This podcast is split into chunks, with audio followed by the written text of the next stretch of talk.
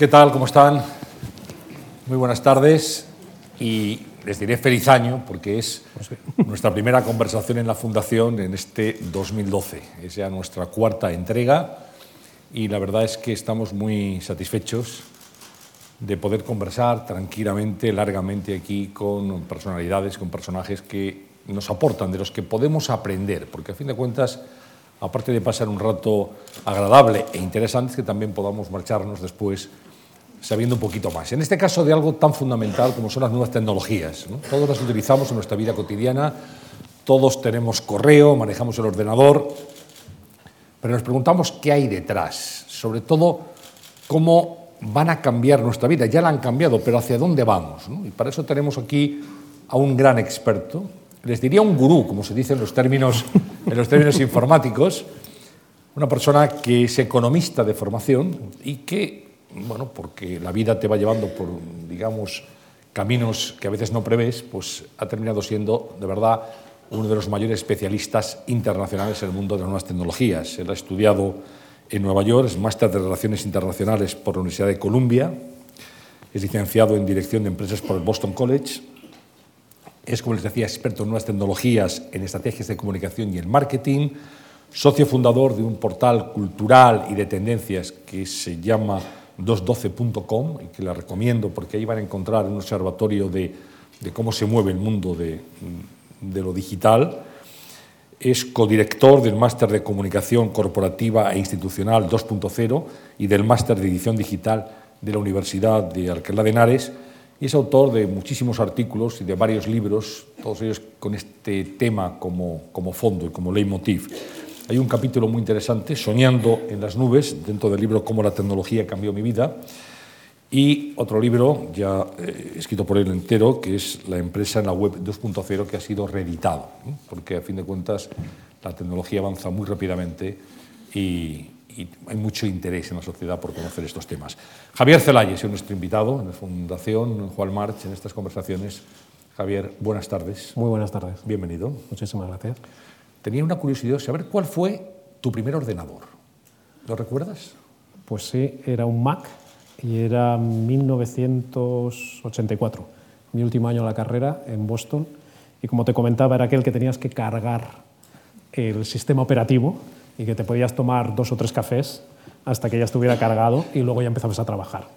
A lo que hoy en día ha evolucionado también esa compañía, que en un clic ya tienes en una tableta eh, todo el sistema. Había un disco de arranque. Había un disco de arranque. Entonces, el disco de arranque era volcar el sistema operativo y después se podía uno poner a trabajar. Exacto. Con... Había una pequeña ranura y tú ibas metiendo, se iba comiendo, era como un come cocos, como aquellos que también teníamos en la infancia de los discos. Ah. Tú ibas metiendo aquel disco y entonces se iba cargando el sistema operativo y una vez que ya el sistema operativo estaba en pleno funcionamiento, ya podías cargar las aplicaciones. Ya podías, por ejemplo, tratamiento de textos o el de imágenes, podías trabajar. El WordPerfect, que era el, el famoso que, WordPerfect. Eh, el primer procesador de textos. Bueno, mucha gente dirá, bueno, eh, Javier Zelaya ha estudiado informática, no es así. No. Como yo he dicho, tú eres máster en Relaciones Internacionales, estudiaste en Nueva York, eh, también en Dirección de Empresas, eres economista. Sí. ¿Cómo llegas al mundo de, de las nuevas tecnologías, de, de, lo digital? Bueno, yo cuando era pequeño yo quería ser diplomático y en casa me dijeron que me iba a morir de hambre.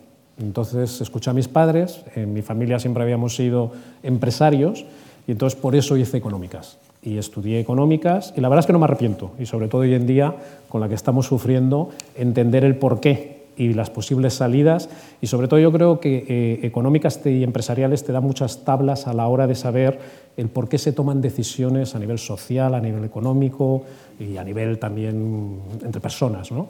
porque al final básicamente son relaciones. ¿no? Y una vez que hice la carrera que querían mis padres, luego ya hice el máster que yo quería.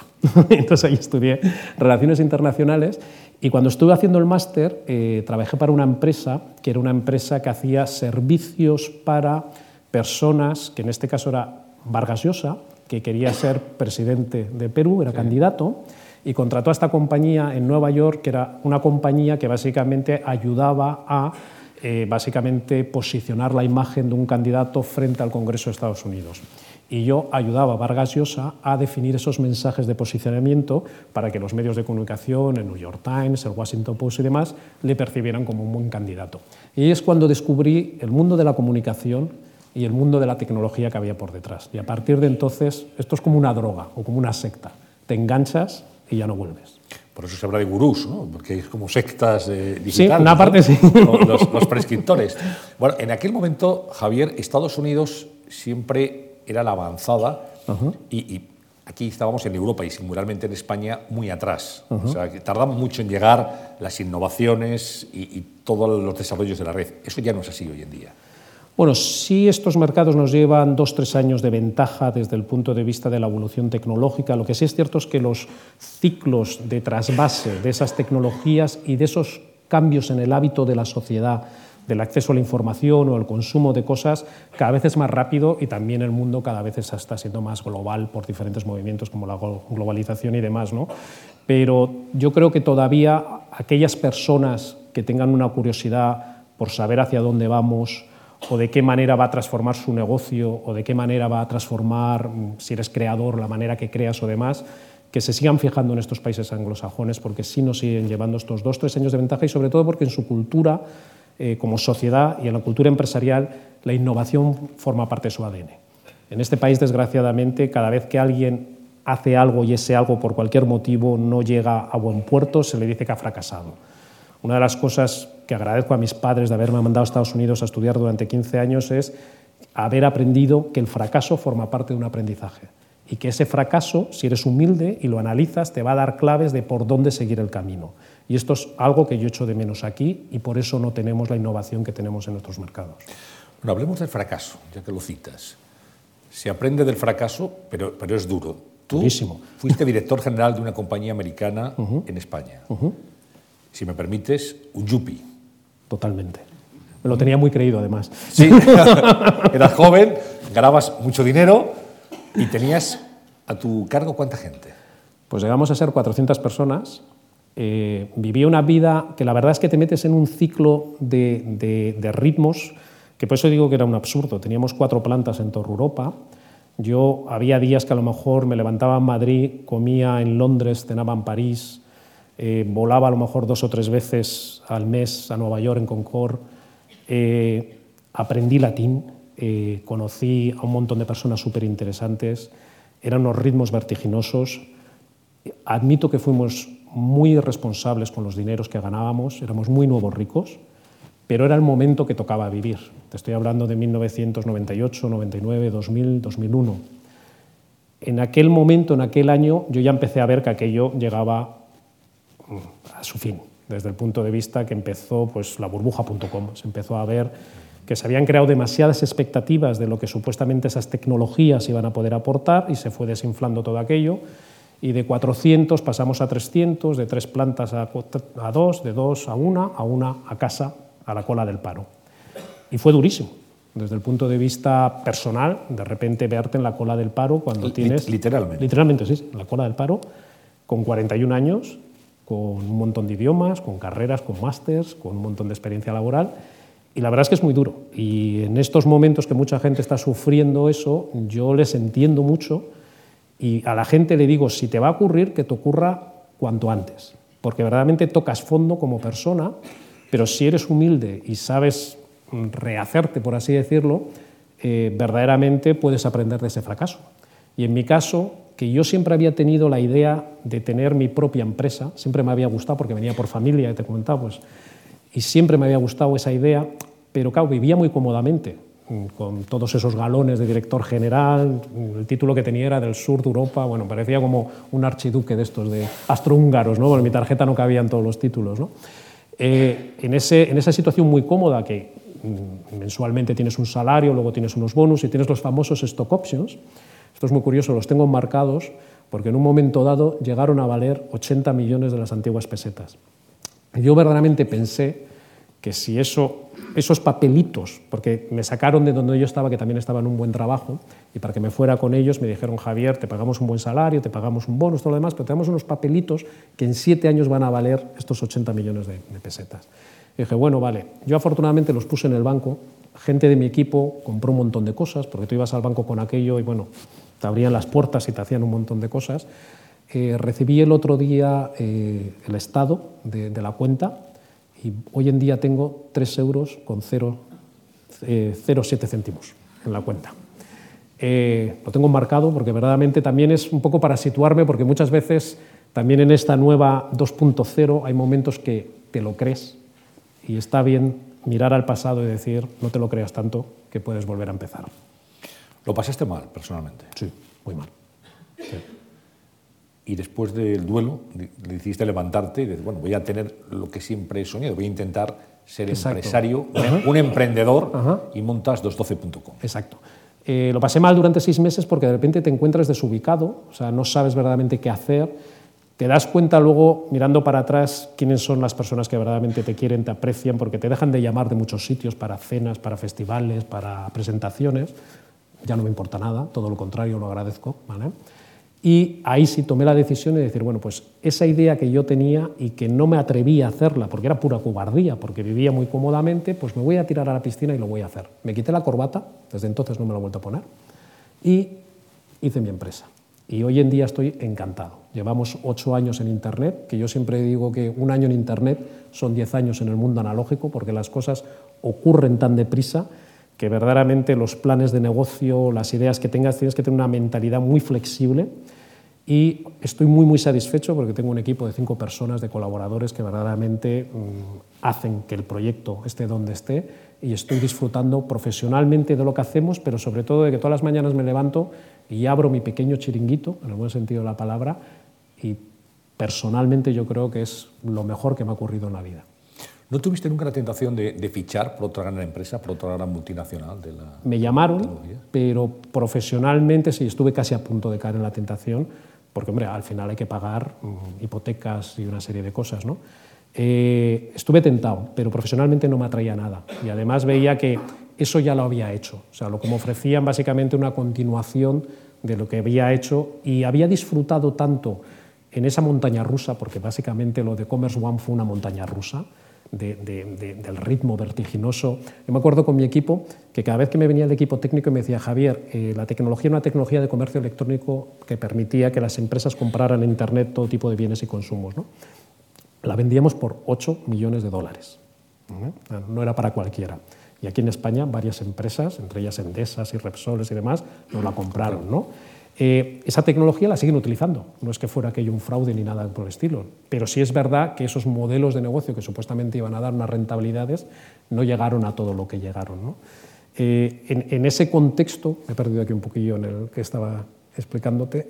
No, sino el hecho de reengancharte en, otra empresa. Ah, bueno, sí, sí. Entonces, entonces cuando, cuando estas empresas me pidieron eh, formar parte de sus equipos, yo no vi ahí nada que verdaderamente eh, a mí me interesara profesionalmente. Y fue lo que, de alguna manera, me motivó a crear mi propia empresa.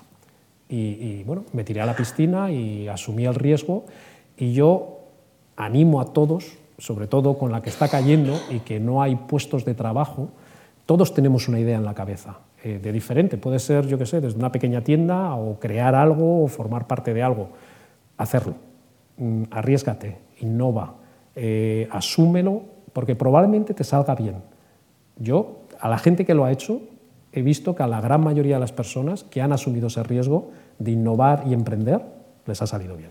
Pero estamos en un país, Javier, en el cual cuando se hacen encuestas a la gente joven, declara mayoritariamente que quiere ser funcionaria. Sí, es muy triste, es muy, muy triste. Y yo creo que también forma parte de la cultura educativa que hemos tenido en este país. Donde... Algo seguro. Algo seguro, algo seguro. exacto.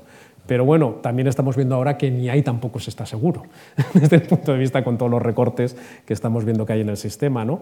Pero es por esa mentalidad. Yo, una de las cosas, volviendo a la educación que tuve en Estados Unidos, que también tiene cosas muy negativas, no voy a poner aquí como que todo es positivo, pero una de las cosas muy positivas que vi también en su sistema educativo es que desde pequeño te dicen que hay algo en ti que supuestamente vas a ser bueno. A lo mejor van a tardar cinco años o tres años o diez años en descubrir qué es, pero quedarán con ello y te provocan desde pequeño a que trabajes mientras que estudies.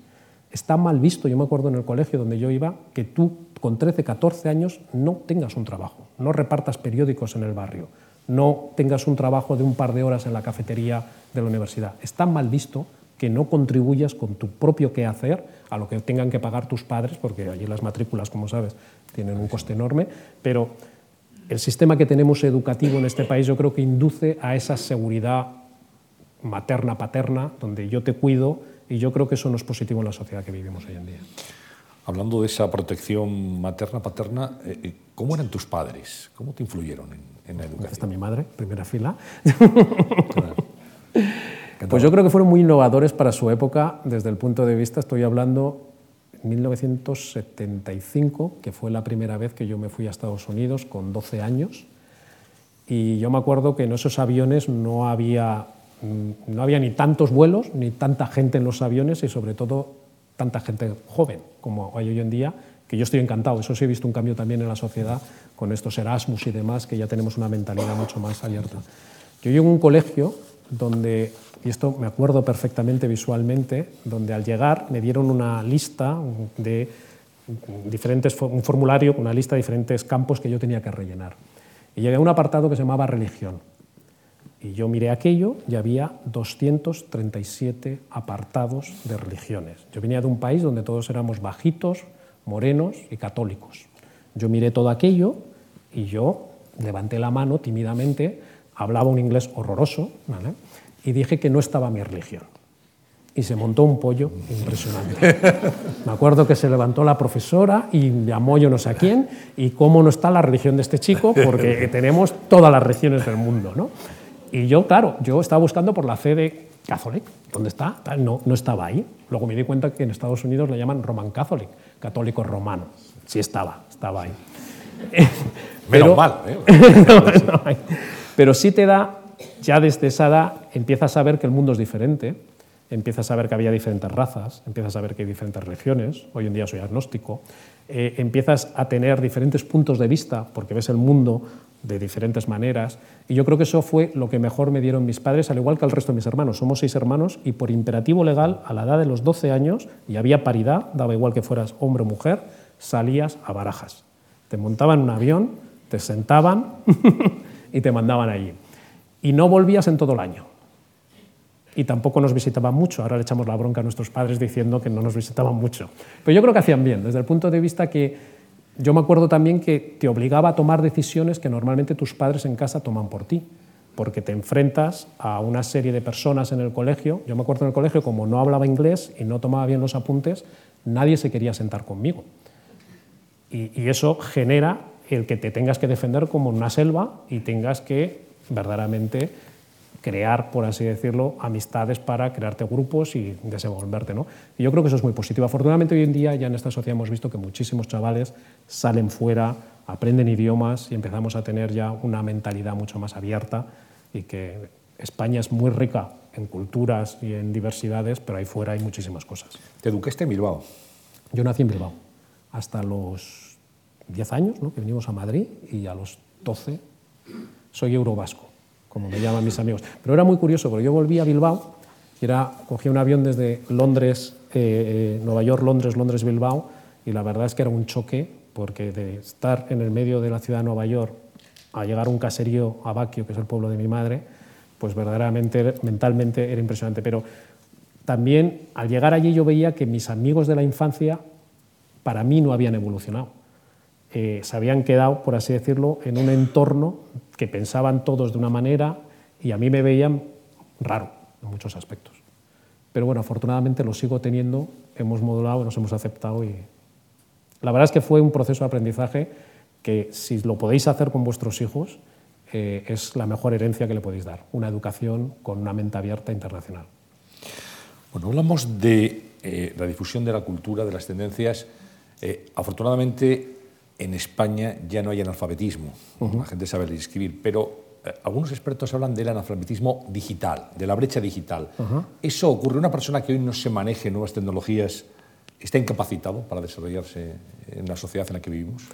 Coincido con tu observación. Yo creo que hay dos tipos de eh, analfabetismo digital. Por un lado es esta brecha digital de personas que por cualquier motivo sobre todo últimamente es más por edad, ¿no? porque yo creo que si ha habido un gran avance, ya creo que es cerca del 70% de los españoles tenemos de alguna manera acceso a Internet, pero hay mucha gente, a lo mejor personas de mayor edad, que piensan que no es un mundo. Pero muchas de ellas, yo lo veo con mi madre, con mi suegra, que yo qué sé, les saco unas entradas para teatro y las siento en primera fila y me dicen, oye, Javier, ¿cómo has conseguido estas entradas? digo, Internet. O de repente vamos de viaje y nos vamos a un hotel que tiene unas vistas... ¿Cómo has conseguido esto? Internet. O sea, Internet forma parte de sus vidas sin saberlo o sin actuar directamente. Eh, y yo creo que el resto de la sociedad sí hemos asumido ya, de alguna manera algunos más proactiva y otros de una manera más pasiva, el que Internet está transformando toda nuestra vida.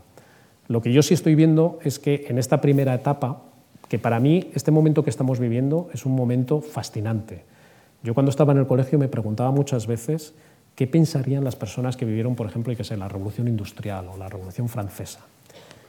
¿Qué, ¿Qué hicieron en esa época cuando estaban viviendo esos acontecimientos? Y ahora que estoy viviendo esta revolución digital, me doy cuenta que no te enteras de nada. Verdaderamente no te enteras de nada. En el torbellino. Estás en el medio de este huracán, de este tsunami, de este torbellino, pasan cosas tan rápidas que lo que crees que va a estar con nosotros durante cierto tiempo, de repente, al cabo de unos meses, desaparece. ¿no? Pero es la realidad que nos ha tocado vivir y yo creo que todas aquellas personas que verdaderamente quieran disfrutarlo, cuanto antes se acerquen a este nuevo mundo y empiecen a sentirse cómodos y empiecen a utilizar estas herramientas, sea para comprar entradas de teatro o sea para informarse o sea para gestionar conocimiento, le van a sacar muchos beneficios. Pero fíjate que estamos hablando de un fenómeno muy reciente. Tú hablas antes de aquellos ordenadores eh, con los floppies, aquellos discos. Sí. ¿eh? Se me había olvidado la palabra floppy. Bueno, pero había, antes eran duros y luego fueron blandos. Exactamente. claro, con el disco de arranque, Internet es un fenómeno reciente, relativamente. ¿eh? Los correos electrónicos, Twitter es de antes de ayer. Sí, 2007. ayer publicamos en 2.12 una cronología de la evolución tecnológica de los últimos 100 años. Es una infografía que, hemos publicado entre el equipo y es muy curioso porque en el año 1912 Edison predijo el libro electrónico. Dijo que supuestamente le preguntaron dentro de 100 años de qué manera vamos a leer y él dijo que iba a haber un dispositivo de níquel, se lo ocurrió, y donde íbamos a transportar toda tu biblioteca. Y lo que hemos hecho en esta infografía, que aquellos que estéis interesados lo podéis descargar directamente en la página web, veréis que en los primeros años era un ritmo muy gradual, muy lento, donde iban ocurriendo ciertas innovaciones. En los últimos diez años, como indicas, es un tsunami. Y ese tsunami inquieta a muchas personas y hace que mucha gente o se quede parado o que verdaderamente tome una postura diciendo que esto verdaderamente eh, no vale para nada, que es un terreno para frikis o que verdaderamente que el mundo anterior es mejor que estamos perdiendo un montón de cualidades como, yo que sé, habilidades cognitivas o de escritura o de lectura. Y sí es cierto, estamos viviendo esa transformación, toda esa revolución, y estamos perdiendo un montón de cosas, pero a la vez estamos ganando otro montón de habilidades y otro montón de maneras de acceder al conocimiento, de crear cultura y de compartirla. Y yo lo único que espero en esa transformación es que cuando termine, o cuando la evolución ya repose, hagamos, tengamos una sociedad mejor que la que tenemos en el mundo analógico, porque si no, no hubiéramos progresado. Y es mi gran duda hoy en día, si verdaderamente esta nueva sociedad digital que estamos creando entre todos va a ser mejor que la sociedad analógica con todos los defectos que conocemos. Es una duda en la que muchos estamos instalados también, ¿eh? seguro de los eh, espectadores que tenemos aquí esta tarde. Hablas de revolución, hablas de velocidad, de los cambios, de ese tsunami en el que estamos. Eh, vamos a ver un vídeo, vamos a ver un vídeo, es el primero de los que tenemos preparados que hace referencia a eso, a la, la, revolución de los social media, eh, lo que ha significado eso y lo que seguramente de manera gráfica podemos eh, analizar después.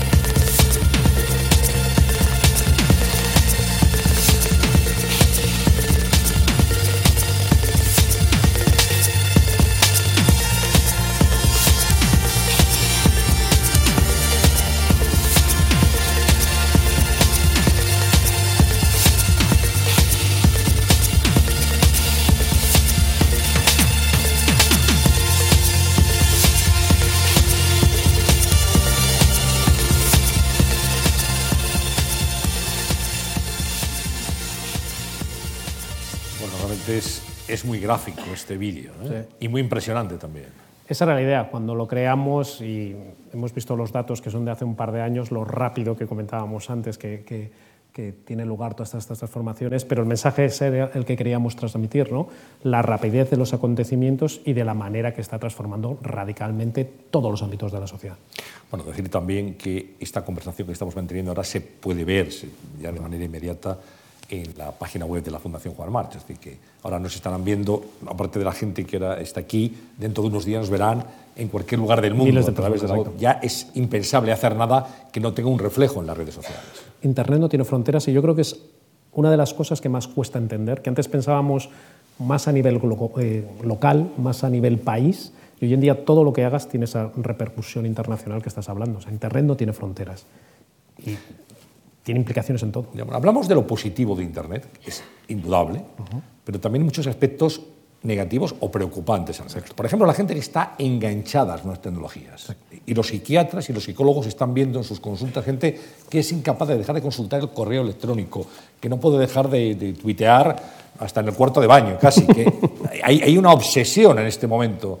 Y, y, eso tampoco es bueno. No, yo creo que ya sabemos de siempre que los extremos nunca son buenos en política, en, consumo eh, moderado de lo que sea, vino, comida, eh, al igual que en el uso de, estas herramientas de las redes sociales. Ya lo dijo el clásico, nada en demasía. Nada en demasía. Entonces, yo creo que tenemos que aprender. Eh, estamos viviendo estos inicios de la revolución y no sabemos cómo utilizar adecuadamente todavía estas herramientas. En ese proceso de aprendizaje, que lleva mucho de ensayo-error, vamos a tener que entre todos saber verdaderamente cómo utilizar estas herramientas y es por eso que yo muchas veces me sorprende que padres que por cualquier motivo piensan que este no es su mundo, no asesoran a sus hijos y educan a sus hijos adecuadamente sobre el uso de estas herramientas.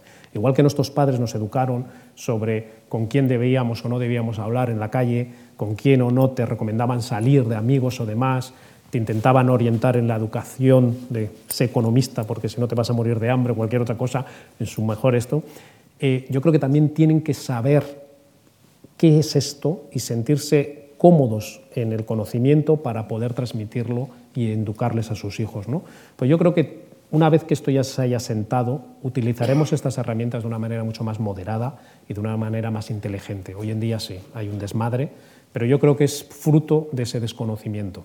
Y también hay mucha gente con mucho tiempo libre. Yo me sorprendo la cantidad de tiempo que le dedica mucha gente a Facebook, a Twitter, cuando en muchas de las ocasiones lo que vuelcan ahí es absolutamente irrelevante.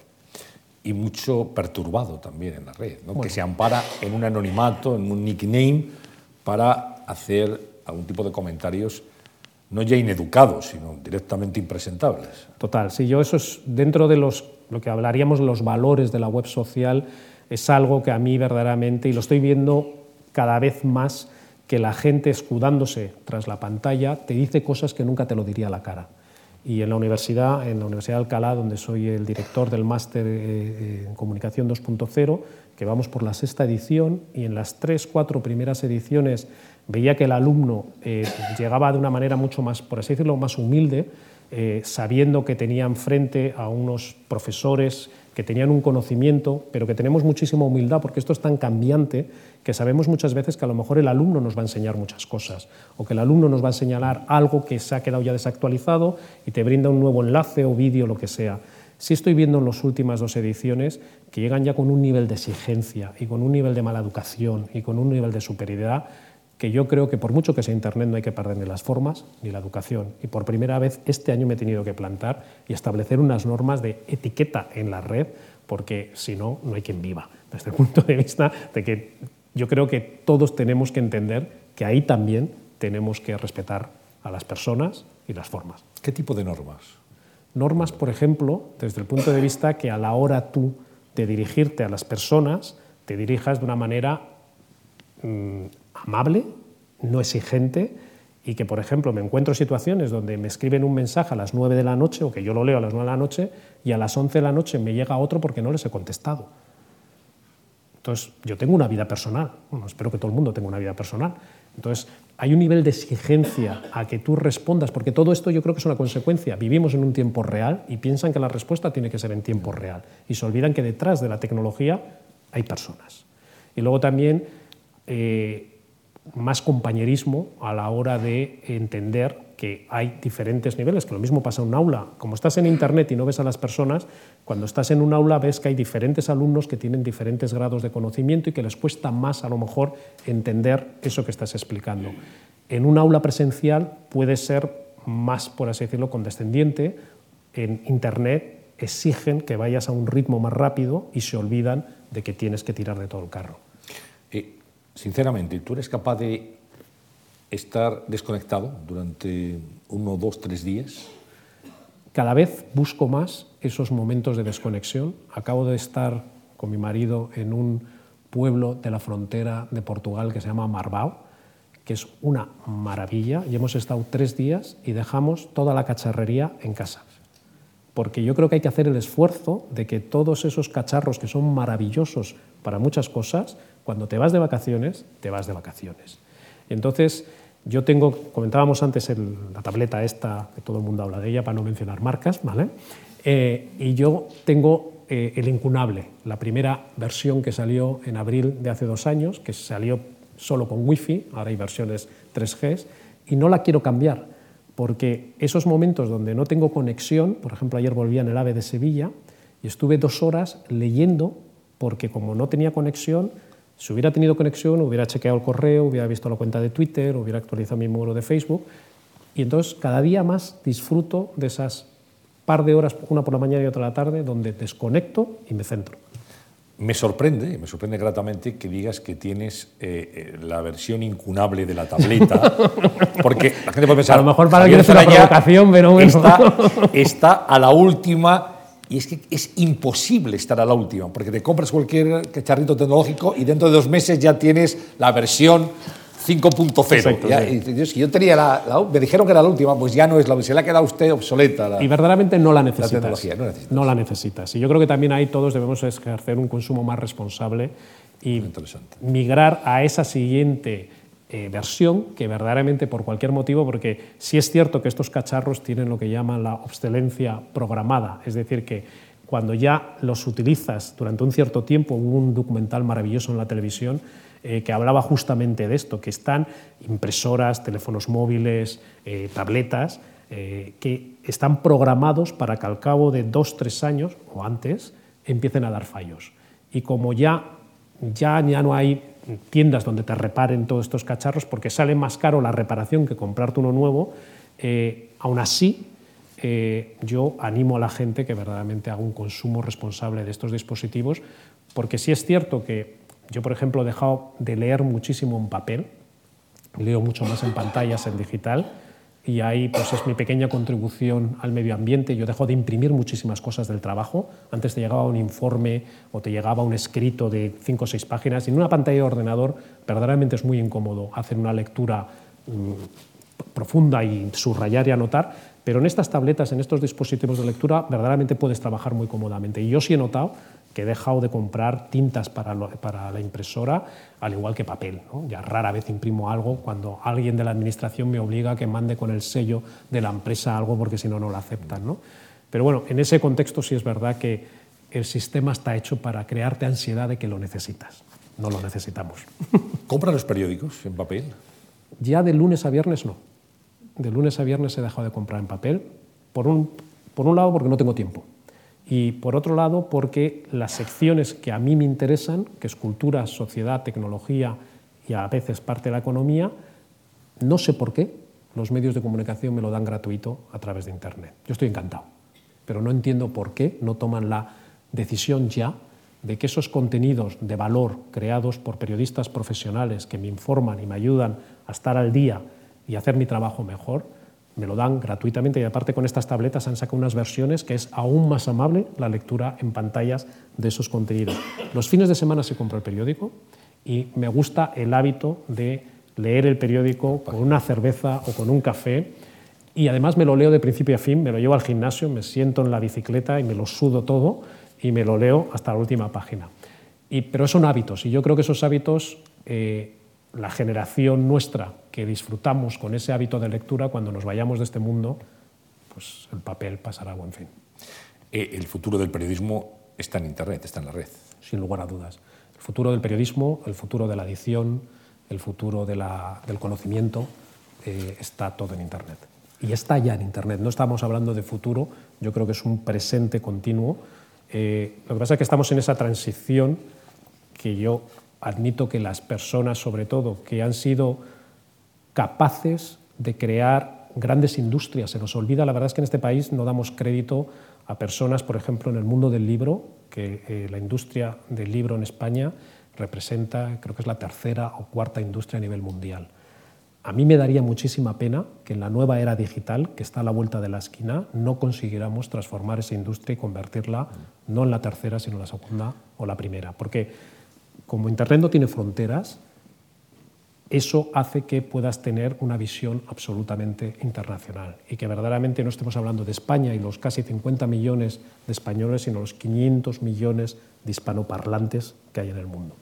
Porque ahora sí puedes vender un periódico a través de Internet o vender un libro a través de Internet o dar clases desde la universidad a todo el mundo, porque ya no hay obstáculos geográficos ni de envíos o demás cosas. Entonces hay muchas oportunidades de negocio que Internet brinda a las empresas creadoras de contenidos.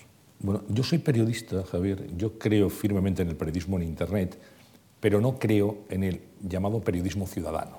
no, no creo en absoluto, además lo niego, soy bastante combativo en eso. Creo que el periodismo lo hace un profesional, aplica los protocolos de certificación de los datos y que le suministra al lector, al oyente, al espectador algo terminado que tiene credibilidad. Y en el periodismo ciudadano no existe ningún tipo de control. No sé si tú lo compartes. Yo comparto tu observación y yo creo que también en, en este tsunami que nos encontramos, que, que además que es como una película de, terror. Aquí muere hasta el apuntador, muere el periodista, muere el editor, muere el librero. No queda nadie ya. no queda nadie. pero afortunadamente en esa novela de terror siempre hay dos que quedan. Que si se cumple, que yo no creo que se cumpla, pero quedan dos. Queda el autor, el creador y el lector. O sea, en el peor de los casos, si verdaderamente aquí iba a desaparecer todos los intermediarios, pero sigue habiendo una sociedad donde hay creadores y personas que disfrutan, leen o consumen esas creaciones, pues no está tan mal. Siento por todos los del medio, bibliotecarios, libreros, editores, periodistas o lo que sea, pero yo no creo que sea así. Yo creo que hay una transformación donde los papeles y las cosas que hacían y las maneras que lo hacían unas personas van a cambiar las herramientas, van a cambiar los tiempos, van a, cambiar, por ejemplo, la manera que se escriben las noticias. Esas noticias, yo lo estoy viendo ahora como autor, que en mi siguiente libro estoy dando cuenta que mis frases cada vez son más cortas, son más directas y es motivo de Twitter que por un lado puedes decir que es negativo, pero yo creo que es muy positivo, me obliga a sintetizar y a ir directamente al grano. Y yo creo que cuando todo esto se vuelva a reconducir, habrá profesionales del periodismo, pero los profesionales del periodismo que sepan apoyarse en los lectores, que contribuyan a enriquecer su noticia, yo creo que ese va a ser el periodismo que vamos a estar dispuestos a pagar. Desde el punto de vista de que yo voy a leer aquel medio de comunicación que me informa, pero que también me hace a mí partícipe de esos procesos de hasta selección de noticias. ¿Por qué no te puedo decir a ti Totalmente de acuerdo. qué noticias me gustaría leer este fin de semana? ¿Por qué no hacéis un reportaje de este tema que nadie habla? Y yo creo que eso que conlleva una parte de humildad, porque hasta ahora yo era el profesional que decidía qué llevo a portada mañana. Una cosa muy interesante en los periódicos, y yo lo hago varias veces, vas al kiosco y coges las portadas y ves en la portada lo que el equipo profesional la noche anterior ha decidido qué es lo que va a llevar como las principales noticias en cuerpo más grande y en negrita. Rara vez coincide con lo que en la página web tiene un pequeño recuadro que es lo más leído y lo más votado. No significa que tengas que cambiar la línea editorial, pero te da muchas claves. Sí, pero es curioso ver que en diarios muy serios lo más leído es Belén Esteban. Pero, Me sorprende, ¿no? exacto. En el país una noticia referida a un... Y dices, bueno, no, no, no, casa, ¿no? No casa, pero fue portada del semanal. Y probablemente al equipo de redacción profesional le di una clave de que hay una demanda no atendida y que sí puedes hacer un reportaje periodístico sobre ese personaje y llevarlo a portada de tu suplemento. Sé que hubo un gran debate en el país sobre este tema, pero que te ayuda como profesional a tomar decisiones sobre tu negocio porque te indica que hay una demanda ahí y eso no significa que tengas que llevar a portada del país o del mundo, el que sea, a diario, porque entonces sí que has perdido el rumbo desde mi punto de vista. Pero bueno. Bueno, hay eh, desde luego, Javier, una aplicación de todas estas tecnologías de la información fundamental que es en la educación. ¿eh? El e-learning, todo lo que tiene que ver con la educación, y, me gustaría una reflexión tuya al respecto, porque si, si, hay algo por lo que hay que apostar es por la educación. Y, estos eh, nuevos métodos y estas nuevas formas de, de, transmitir conocimiento, pues evidentemente pueden contribuir a hacer una sociedad más culta y evidentemente más preparada. Sin duda, y no hay marcha atrás. Yo creo que tenemos todos que asumir que de la manera que nuestras nuevas generaciones, bueno, las actuales, lo que llaman los nativos digitales, van a acceder al conocimiento y lo van a, a digerir y lo van a transmitir, va a ser en, en digital. Una de las buenas cosas que ha traído la crisis, pocas, pero buenas, es que ha parado todo ese proyecto de Escuela 2.0. Ese proyecto básicamente fomentaba la compra de cacharrería y pizarras que se incluían dentro de las aulas. Uh -huh. Los políticos se pusieron todas las medallas de turno porque modernizaba la escuela, pero se olvidaron de lo importante, que es el contenido y los profesores. Ese dinero se tenía que haber gastado en dotar de habilidades al profesorado para que se sienta cómodo con todas estas nuevas herramientas, que eso es lo más difícil. Llevamos hablando de tecnología ya casi, no sé, estoy encantado que no mira ni la hora, pero bastante tiempo, ¿vale? Y afortunadamente seguimos siendo humanos. Lo que más nos cuesta es cambiar de chip, cambiar de hábitos. Los docentes llevan mucho tiempo enseñando de una manera y con una tecnología, que es el libro de texto. Esa tecnología, para mí el papel no es más que una tecnología, lo que pasa es que lleva 500 años con nosotros y se ha hecho amiguito de la casa, como un perrito o lo que sea. A esos docentes hay que ayudarles a transformarse sus habilidades y entender que todo esto les va a permitir hacer lo que hacían anteriormente, pero probablemente de una manera mucho más productiva, de una manera que además por el hecho de que sea en formato digital, estos chavales cada vez que entran en un aula y de repente les das una tecnología que es del siglo XIX, no lo entienden, llegan con un, sus pantallas donde con el dedo mueven todo y de repente les llegas un libro que con, mucho pasas de página. Se compraron todas las cacharrerías, pero no se hizo el esfuerzo de transformar las habilidades de los docentes y sobre todo de transformar los contenidos. Y yo creo que con esta crisis que va a reordenar las cosas, esperemos que verdaderamente se centre en la transformación de la educación porque no hay marcha atrás, va a ser digital. Y lo tenemos que asumir, pero lo tenemos que hacer bien. Y lo que hay que hacer es qué contenidos digitales tenemos que desarrollar para que estos chavales tengan un nivel educativo superior al que nosotros recibimos en nuestras escuelas. Porque Internet, como decías, tiene cosas muy positivas, pero tiene cosas muy negativas. La tecnología no es neutra. En este país, por ejemplo, el 99% de los españoles entramos a través de un buscador que se llama Google. Nadie cuestiona los resultados de ese buscador. Tú entras, pones dos palabras clave y Google en décimas de segundo te responde con millones de resultados. En este país solo el 8% pasa a la segunda página. O porque no tenemos tiempo, que en la gran mayoría me imagino que será por eso, o porque damos por válidos esos resultados. ¿Por qué no cuestionamos de la manera que Google ordena esa base de datos? Ellos dicen que es absolutamente un algoritmo neutral y demás. Es una empresa que cotiza en bolsa, es una empresa que su única vía de ingresos es la publicidad, 23.000 millones de euros, admirable, para mí es una de las compañías desde el punto de vista de innovación que más admiro, pero yo creo que como sociedad y sobre todo en el sistema educativo nos tienen que ayudar a cuestionar qué hay detrás de la tecnología, qué hay detrás de Facebook, porque estos chavales están constantemente subiendo fotos, estados de ánimo, relaciones personales, sin darse cuenta que cuando han abierto una cuenta en esas redes sociales han cedido un montón de derechos personales para fines comerciales que en el mundo analógico en su vida lo hubieran cedido. Y además, posiblemente cuando cumplan veintitantos años y empiecen a buscar trabajo, empezarán a darse cuenta que eso que han publicado no es que se arrepientan, yo muchas veces lo digo, que yo estoy encantado de que no existiera Facebook cuando estuve en la universidad, porque tendría que dar a mi pareja un montón de explicaciones de que hacía tantas veces desnudo en tantos sitios. Me lo pasé fenomenal y no me arrepiento absolutamente de nada. Pero forma parte de mi vida y yo creo que todos tenemos derecho a ese olvido, a que verdaderamente cada vez que vamos madurando no tengas que estar dando constantemente explicaciones o que el recuerdo te venga constantemente.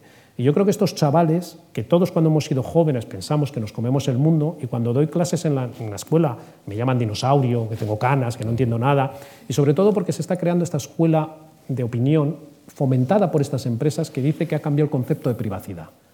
Que tú y yo somos básicamente un par de dinosaurios que estamos cuestionando esto porque esta nueva generación verdaderamente tiene otra manera de ver el mundo. No es cierto.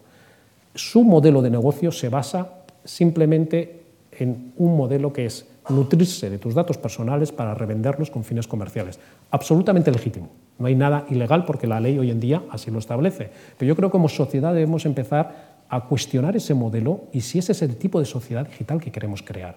Porque yo creo que en un momento dado, que yo creo que es bastante similar a lo que pasó con el medio ambiente, nos vamos a dar cuenta que eso que nos dijeron que para tener esta sociedad del consumo y del bienestar teníamos que producir de esa manera, y afortunadamente nos despertamos del letargo y empezamos a ver que no, que había otras maneras también de consumir y producir, y ya poco a poco entendemos que hay que respetar el medio ambiente, que si no nos cargamos este planeta.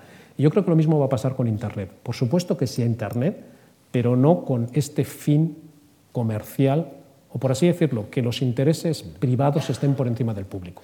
Yo creo que tiene que ser al revés. Hablando de comercio en Internet, una empresa que no se adapte a Internet hoy en día no tiene ningún futuro. Yo, salvo, que sea, salvo que sea un pequeñísimo comercio. Aunque sea un pequeño. Cuanto más pequeño seas, más beneficio vas a sacar de Internet. Si no estás en Internet, no existes. Es así de crudo. La mercería de la esquina también tiene que estar en Internet. Tiene que estar en Internet. Lo bueno que tiene para las empresas es. Ya saben.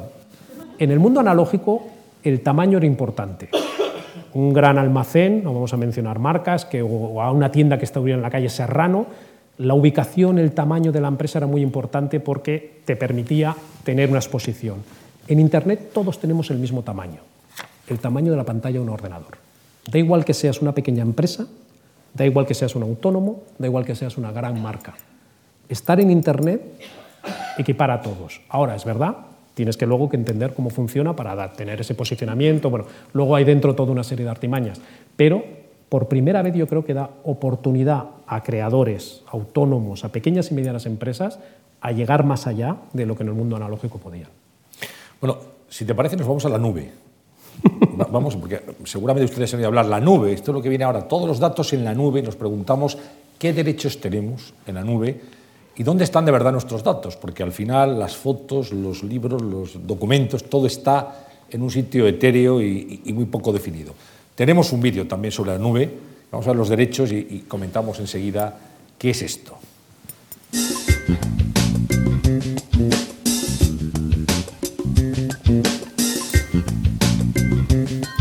Uno, comunicación clara y concisa.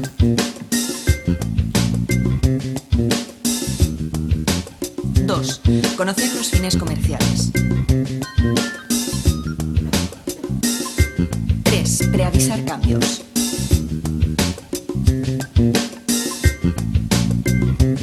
4. Borrar historial.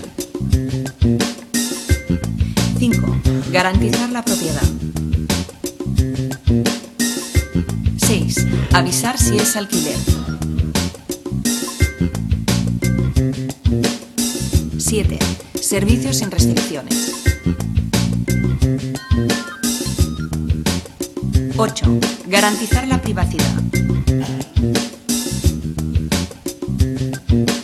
9. Regalar o revender. 10. Acceso a las anotaciones.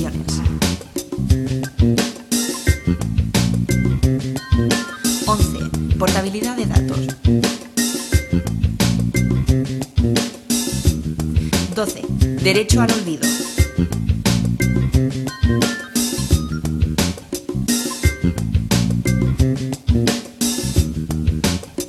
Esta es una infografía que nos habla de los derechos de los usuarios en la nube. Ya algunos participamos de la nube, de verdad. Pero ¿esto dónde está realmente? ¿Dónde está la nube? Y, cómo tenemos que prepararnos y qué precauciones hay que tomar para estar en, en la nube. Que es como estar en Bavia, pero, digamos que... Es que cuando dices, yo tenía una profesora que me decía cuando estaba en el colegio que estaba todo el día en la nube. Me encantaría volver a verla para decirle que estaba ya pensando en el futuro, ¿no?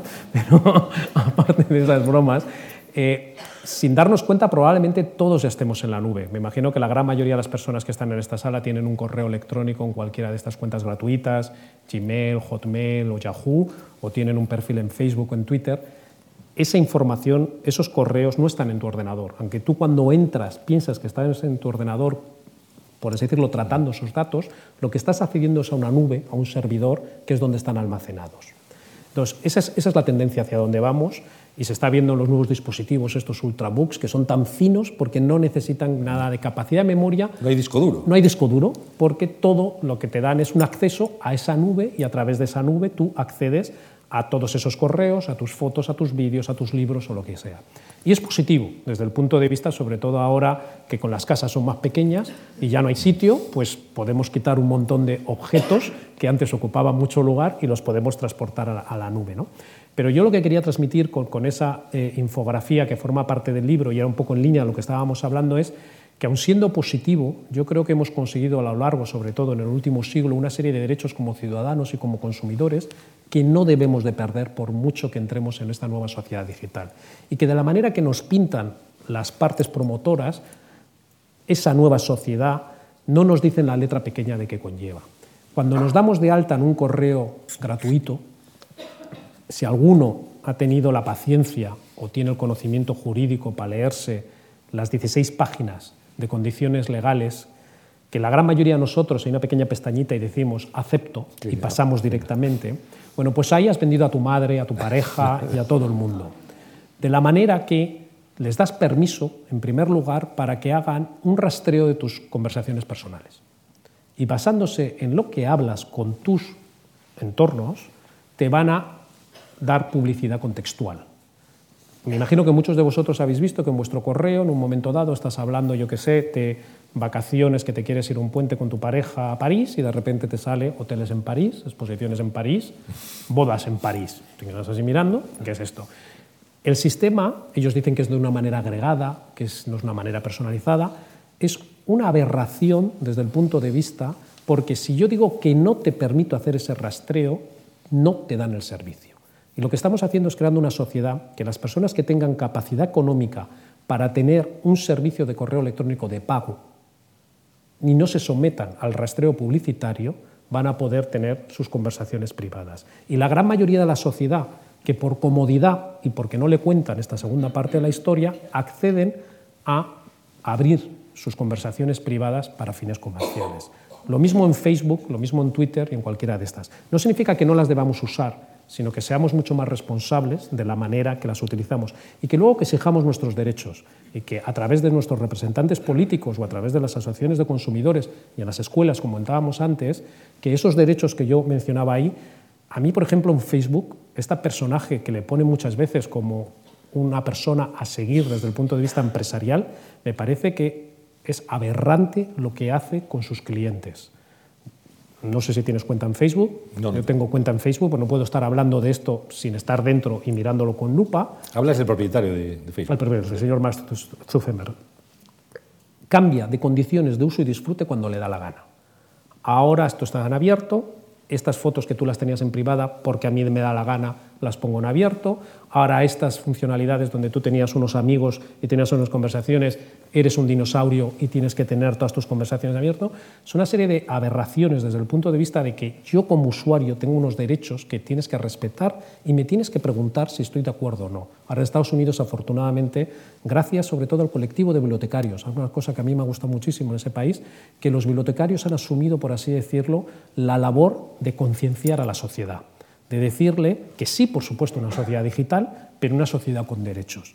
Y han empezado a exigir a las diferentes instancias del gobierno a que obliga a estas empresas, porque los empresarios, y yo soy empresario, tenemos una ambición ilimitada. Ilimitada desde el punto de vista que hasta que alguien no nos dice hasta aquí has llegado y a partir de ahora tienes que respetar estas leyes, estiramos el chicle. Entonces yo creo que eso es lo que tenemos que hacer. Pero fíjate que Zuckerberg se ha convertido en un icono social, es el protagonista de una película, La red social, que ha sido muy vista, no sale especialmente bien tampoco, eh, pero es un icono. Hay otros iconos, por ejemplo Steve Jobs, supongo que has leído el libro, ¿Qué, te sugiere lo que ha sido la vida, desde luego muy apasionada de Jobs? Bueno, todas estas personas, por supuesto, como todos, yo incluido, tenemos cosas positivas y cosas mejorables y cosas muy cuestionables. ¿no? Pero yo creo que a la hora de definir esos iconos, y creo que los medios de comunicación tienen que hacer una mayor reflexión, porque también los hemos tenido en este país, acordemos los 80 y 90, Mario Condes y similares, ¿no? que pusimos en muchos altares. ¿vale?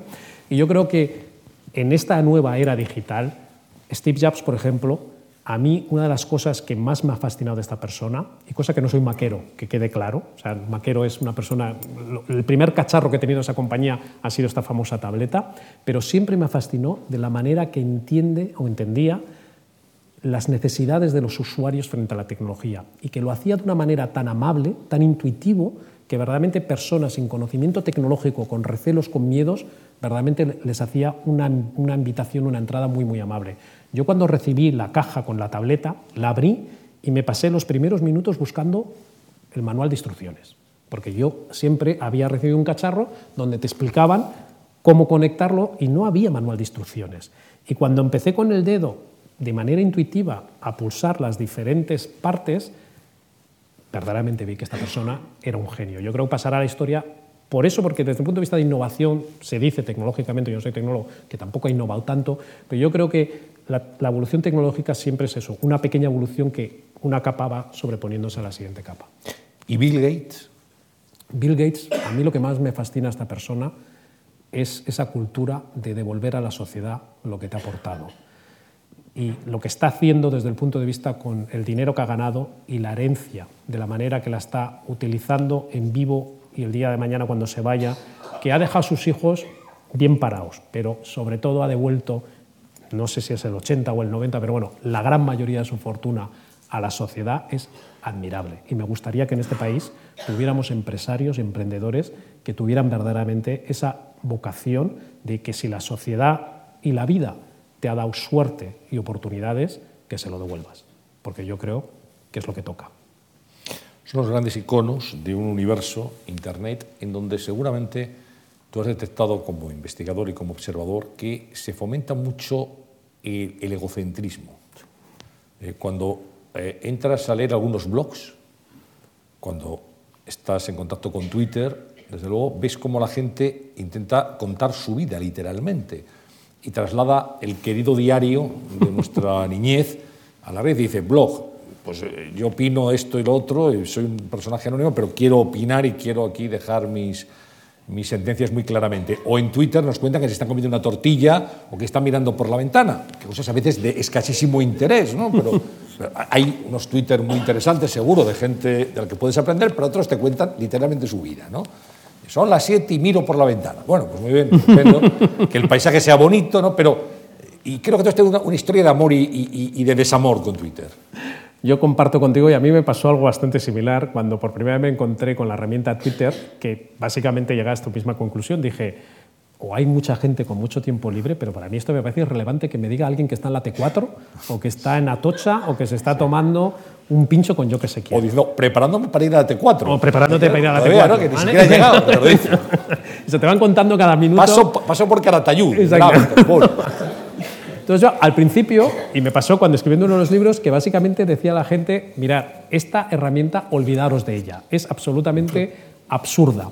Pero luego, es lo que comentaba al principio, que tienes que ser humilde porque aprendes eh, de otras personas, me fui a Estados Unidos, salgo tres, cuatro veces al año eh, fuera para un poco lo que me comentabas al principio, estos mercados que nos llevan una cierta ventaja, por así decirlo, en tiempos, y allí descubrí una serie de personas sobre todo en el mundo académico y en el mundo empresarial, que utilizaban esta herramienta Twitter para mucho más allá de decir qué estaban haciendo en ese momento. Y es de la manera que yo lo utilizo hoy en día, aunque aquellas personas que quieran seguir utilizándola para hacer 4, adelante con ellas, si les sirve para algo. Faltaría ¿vale? más, ¿eh? Faltaría más. Pero a mí se ha convertido esta herramienta en una fuente de información muy valiosa. Yo escribo muchos artículos, escribo libros, preparo mis clases y voy cambiando de temas. Mm, Estoy muy sensibilizado, como has visto, con el tema de privacidad, pero hace poco con el tema de neutralidad en la red, diferentes. Entonces lo que hago es identificar, que esto es lo difícil, identificar esos tuiteros que aportan valor, les sigues y te creas una lista de personas que, por así decirlo, trabajan de manera compartida contigo. Porque mientras que tú y yo estamos hablando, probablemente mi Twitter sigue mm, engrosando nuevas informaciones y el lunes lo abriré y veré a lo mejor un artículo que se me ha pasado o un estudio y que ese colectivo de 200, 300 personas que yo sigo, que lo tengo separado por grupos para gestionarlo de una manera más acertada, me van señalando cosas que posiblemente en Internet se me ha pasado. En el mundo analógico, en este país se publican 70.000 libros al año y todos decimos que es una sobreproducción que hace imposible que verdaderamente podamos disfrutar y descubrir, pues muchas veces se nos escapan libros que, que en las mesas de novedades de una librería no están más que dos o tres semanas. En Internet se publican 7.000 millones de páginas web a diario. Hay que pasar de los billones americanos a los miles de millones. una burrada. Es imposible no solo estar al día, sino de muchas veces descubrir aquello que verdaderamente aporta valor. ¿Qué tienes que hacer para que verdaderamente puedas gestionar este inmenso océano? Es, a través de estas herramientas, buscar personas con tus mismas afinidades y que te aporten ese conocimiento. Y para mí, Twitter ha conseguido eso.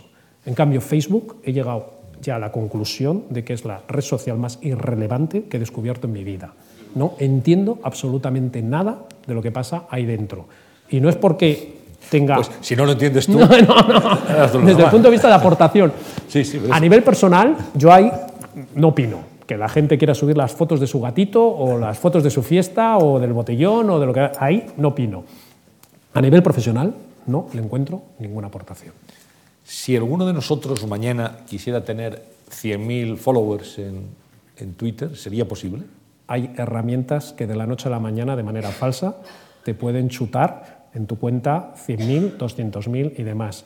Y son perfectas bellas durmientes. Eh, si, aparte, aparte que no sé por qué, que también esto es una de las cosas erróneas a la hora de acercarse a estas herramientas, que supuestamente personas con miles de followers son supuestos líderes de opinión. No es cierto. Hay personas que tienen miles de followers que influyen en él y su pareja. Desde el punto de vista, porque tienen herramientas que lo que hacen es engordar el número de seguidores, pero esos seguidores no hacen nada con lo que ellos comparten. Ni lo retuitean, ni lo comentan, ni lo comparten. Puedes tener una pequeña comunidad de 200, 300 o 1000, lo que sea, de seguidores, pero sí puedes compartir, influir, enriquecer a través de lo que compartes. Por lo tanto, esos rankings que vienen del mundo analógico, y ahí los medios de comunicación, desgraciadamente, a la hora de analizar estas herramientas, siempre suelen hacer este tipo de rankings. Yo qué sé, artistas o lo que sea, con mayor número de autores, con mayor número de seguidores. Es absolutamente irrelevante la variable de seguidores en Internet, porque el 90% de esos seguidores, yo en el libro las denomino bellas durmientes. ¿Hay que estar en LinkedIn? Si Desgraciadamente estás fuera del mercado laboral, es la herramienta para encontrar trabajo. O sea, todos aquellos, y esto lo digo en la universidad constantemente, todas aquellas personas que estén o que estén hoy en día en, un puesto de trabajo, pero quieran a lo mejor el día de mañana, cuando todo vuelva otra vez a haber oportunidad de saltar a otro trabajo, todo tipo de headhunters, estas empresas que se dedican cazatalentos a buscar talento, ya entran en estas redes sociales a ver cuál es tu trayectoria profesional. Y lo que tienes que conseguir es que la imagen que tú transmitas, volvemos al ejercicio que decía, tú vas a Google, pones tu nombre y intentar evitar que tu perfil en Facebook o tu perfil en Twitter sean los primeros resultados. Que tu perfil en LinkedIn, aquello que hayas escrito, si tienes un blog donde a mí es cierto lo que has dicho, pero si tú tienes un blog donde lo utilizas para expresar lo que a ti te interesa, que puede ser el cine, puede ser el deporte o puede ser cualquier cosa, a mí cuando me llega un currículum, si me llega en formato tradicional, directamente lo tiro a la basura del ordenador, ni lo abro. Lo digo muchas veces en la universidad. Alguien que quiera colaborar con 212 es que sea por coherencia. Si vas a trabajar en una empresa que es digital, donde no tenemos ubicación física, yo lo que quiero saber es cómo te sientes de cómodo en Internet.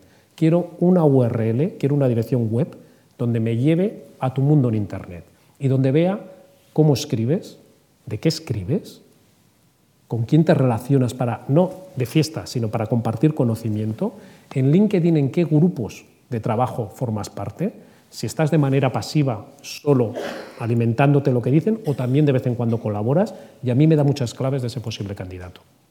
Porque básicamente entiendo que, primero, entiende de las herramientas y luego veo, Internet es como una portera chivata, te lo cuenta todo.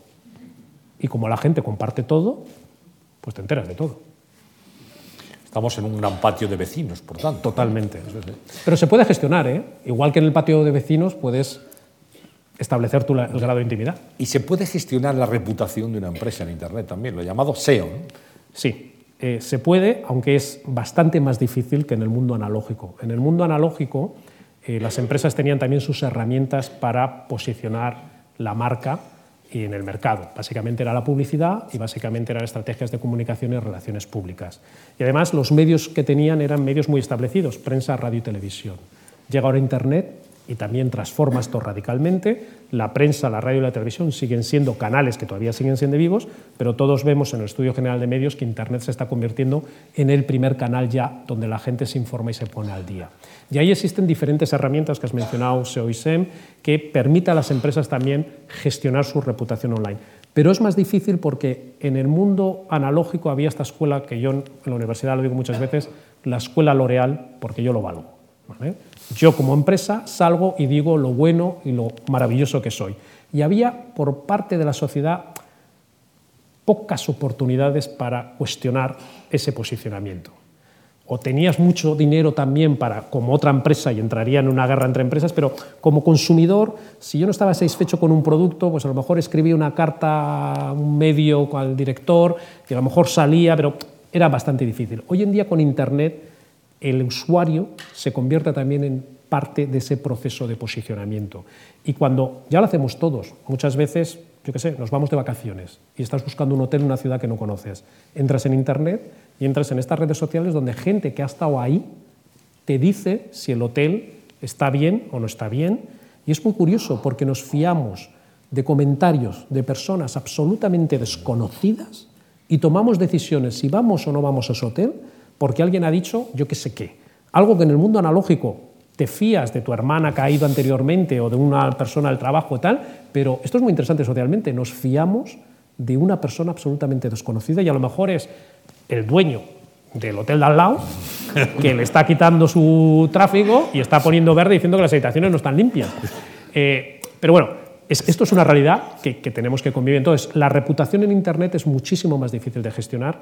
Eh, yo digo, como soy economista y me sale la, rama, que un tercio la gestionas tú y dos tercios la gestiona la opinión de los usuarios. Si te parece, Javier, vamos a abrir un álbum de fotos, lo hacemos siempre en estas conversaciones. Tenemos cuatro fotografías que te voy a invitar a que, a que nos comentes. Vamos con, con la primera de ellas. Pues esta imagen forma parte de ese ego que hablábamos anteriormente eh, pero es una obra también eh, artística y me hizo mucha gracia. Esto es una empresa en Canadá, eh, perdona, en Holanda. Contraté todo a través de Internet y tú mandas tu foto y lo que hacen es también les mandas la URL de lo que tengas, Twitter, LinkedIn, Facebook, y lo que hacen es una capa con todas tus conversaciones sobre tu imagen. Y me ha parecido muy interesante porque básicamente esta imagen transmite mis conversaciones en Twitter.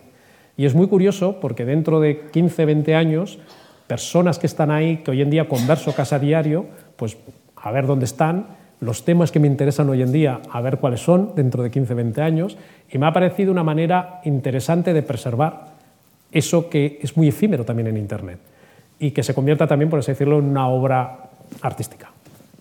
Siguiente fotografía. Bueno, estas son las famosas nubes de, de, de Internet, las taxas, las palabras clave, y que básicamente agrupan, que esto es muy interesante, la demanda o, la intensidad que se menciona una palabra. Y esto transmedia es algo que estoy muy sensibilizado últimamente porque mi siguiente libro va a ser un proyecto transmedia. Yo como autor del siglo XXI, mi reflexión es, hasta ahora siempre he escrito en papel y he hecho versiones digitales, pero que básicamente ha sido una traslación de la versión en papel. ¿no?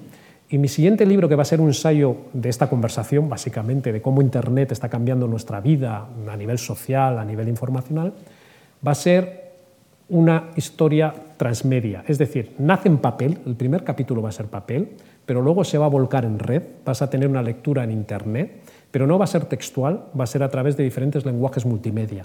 Va a haber vídeo, va a haber podcast, que serían archivos sonoros, va a haber una interacción entre el lector y la obra, tú vas a poder editar la obra, no voy a permitir que cualquiera la toque, te voy a dar, por así decirlo, ciertos privilegios con ciertas responsabilidades a aquellos que quieran participar en este juego, porque va a haber, por así decirlo, eso, pero al final la obra derivada se va a convertir también en una obra de arte. Pero eso lo dejo como sorpresa. Septiembre saldrá. Pues ya lo, anunciamos aquí en primicia. En primicia. pues es cierto, porque esta mañana lo está cerrando con el editor, o sea que te lo, te lo dejo.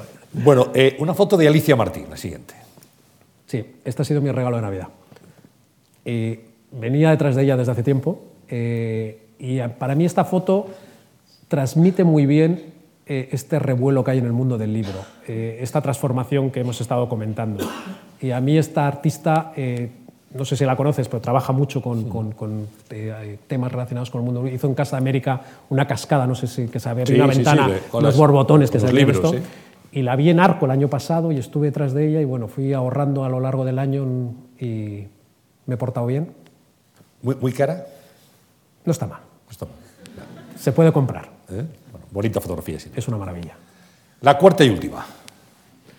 Pues esta pertenece a un último estudio que acabamos de publicar en diciembre sobre las conexiones de los museos en las redes sociales. Hemos analizado a 50 entidades, desde el Guggenheim, pasando por el Reina Sofía, por el CAC de Málaga, por el Museo Picasso de Barcelona, de qué manera estaban en Internet, porque ya están todas en Internet. O sea, que vamos, como te comentaba, en 2004 abrimos 212 y somos un observatorio que analizamos el uso de las nuevas tecnologías en el sector cultural, editoriales, museos, fundaciones. Y entonces, con estos estudios intentamos animar a todas estas entidades a utilizar estas herramientas y como ya están todas allí, todos están en Twitter, todos están en Facebook, lo que hemos querido analizar es cómo estaban y si verdaderamente ese discurso 2.0 de que yo estoy aquí para conversar, si verdaderamente conversaban o no. Y el estudio indica que son eternos monólogos del yo, yo, yo, la escuela L'Oreal. Y es una pena, porque verdaderamente estas herramientas lo que sirven es para intercambiar, para compartir, para crear, y el mensaje que hemos querido trasladar es de cultura compartida y sobre todo con todo lo que está cayendo en el sector cultural, que no va a haber dinero para tantas subvenciones, entre las entidades vamos a tener que colaborar en todo. si eres museo, a lo mejor en comprar conjuntamente obra. Este ego de que esta es la obra del Prado o esta es la obra del Reina Sofía. Yo creo que vamos a tener que cambiar muchos chips. Y esta imagen quiere trasladar eso bueno, son las cuatro fotografías del álbum que hemos preparado esta tarde. Eh, estamos ya terminando esta conversación. Hablas tú de la escuela L'Oreal, pero hay otra escuela de este país muy clara que es todo gratis. Todo gratis. Todo para el pueblo. Aquí todos tenemos acceso. Aquí hay filósofos, escritores, artistas, directores de cine, músicos. Y parece que todo eso tiene que ser gratis.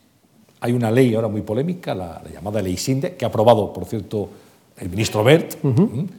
No la ha aprobado el gobierno socialista, la ha aprobado el gobierno del PP, la ley SINDE. dejó el bueno, quería preguntarte por esto. ¿Te parece bien esta ley? ¿Cómo se protegen los derechos de los creadores en Internet?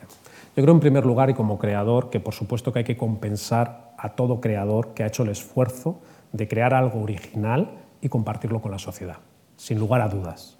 Pero también es cierto que con la nueva sociedad que se está creando, las leyes de propiedad intelectual las tenemos que cambiar. Son obsoletas y esa ley SINDE, bueno, que no era una ley en el reglamento dentro de la ley de economía sostenible, yo decía que es insostenible. La tecnología creó el problema de la piratería, de que nos permite intercambiar copias no autorizadas.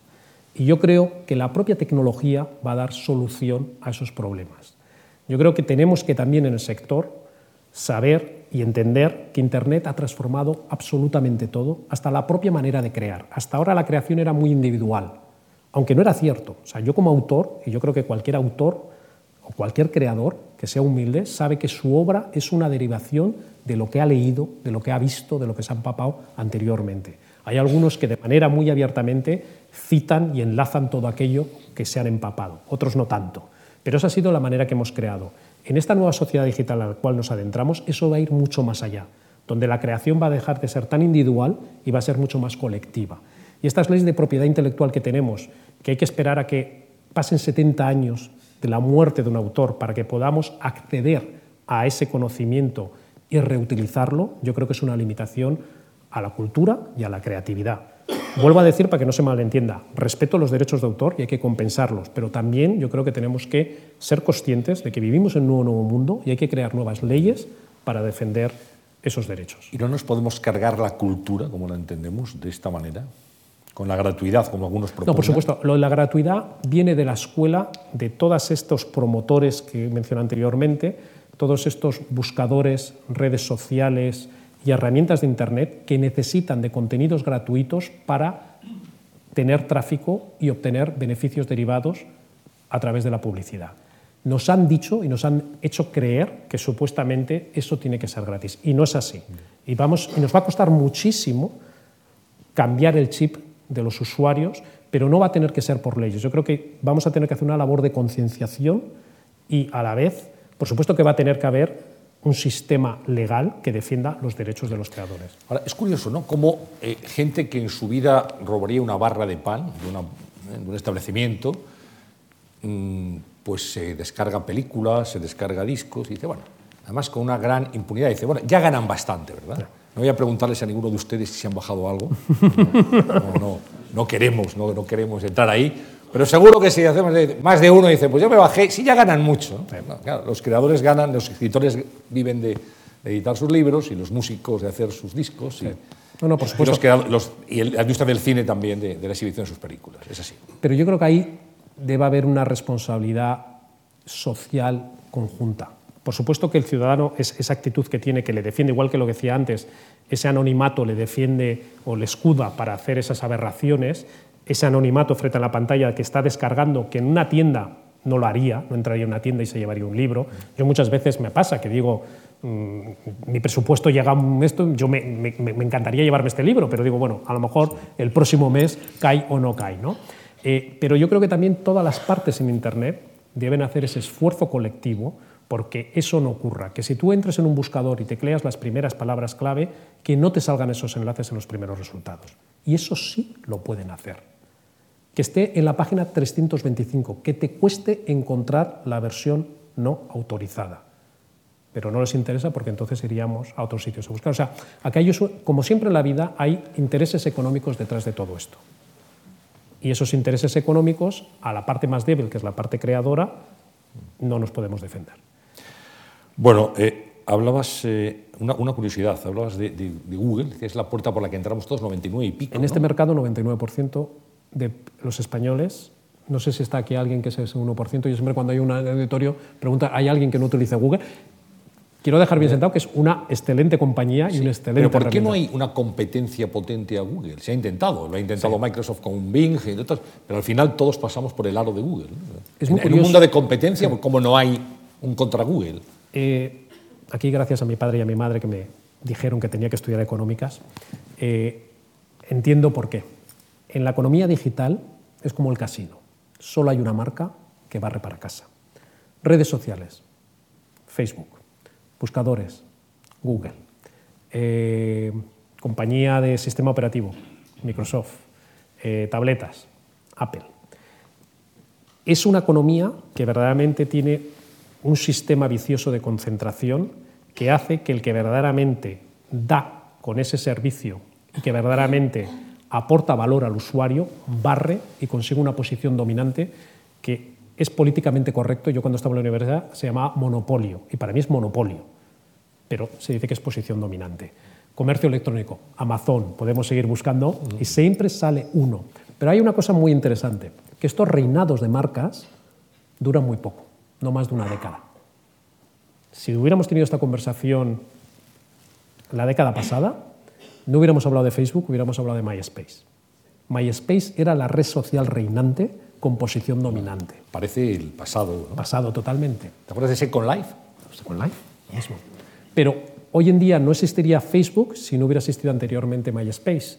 Y no hubieran existido los blogs si no hubiera existido los foros. Y Twitter no hubiera existido porque Twitter es un microblogging si no hubiera existido anteriormente los blogs. Por lo tanto, llegará otra marca.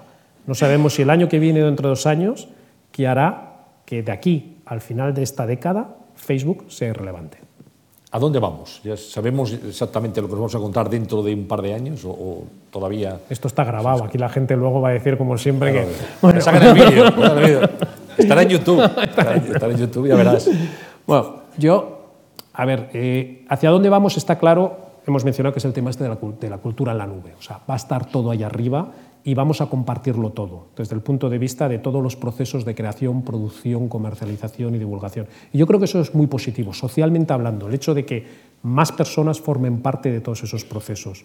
Eh, desde el punto de vista de desarrollo tecnológico, como digo, si ves un poco toda esta evolución que hemos dicho de, por ejemplo, foros, blogs, Twitter, eh, se está viendo en, en Estados Unidos Twitter ha quitado un 30% de la cuota de mercado a Google de búsquedas, porque la gente, y esto estuve en una conferencia en noviembre que fue, tuvo bastante malicia el fundador de Twitter porque estaba otra de las personas representando a Google y dijo que Google básicamente era como la biblioteca nacional, era la meroteca, ahí estaba todo lo que quisieras buscar en Internet. Pero si que te querías enterar del último nombramiento del último secretario del Estado o del último que está ocurriendo, en Twitter tenías esa información.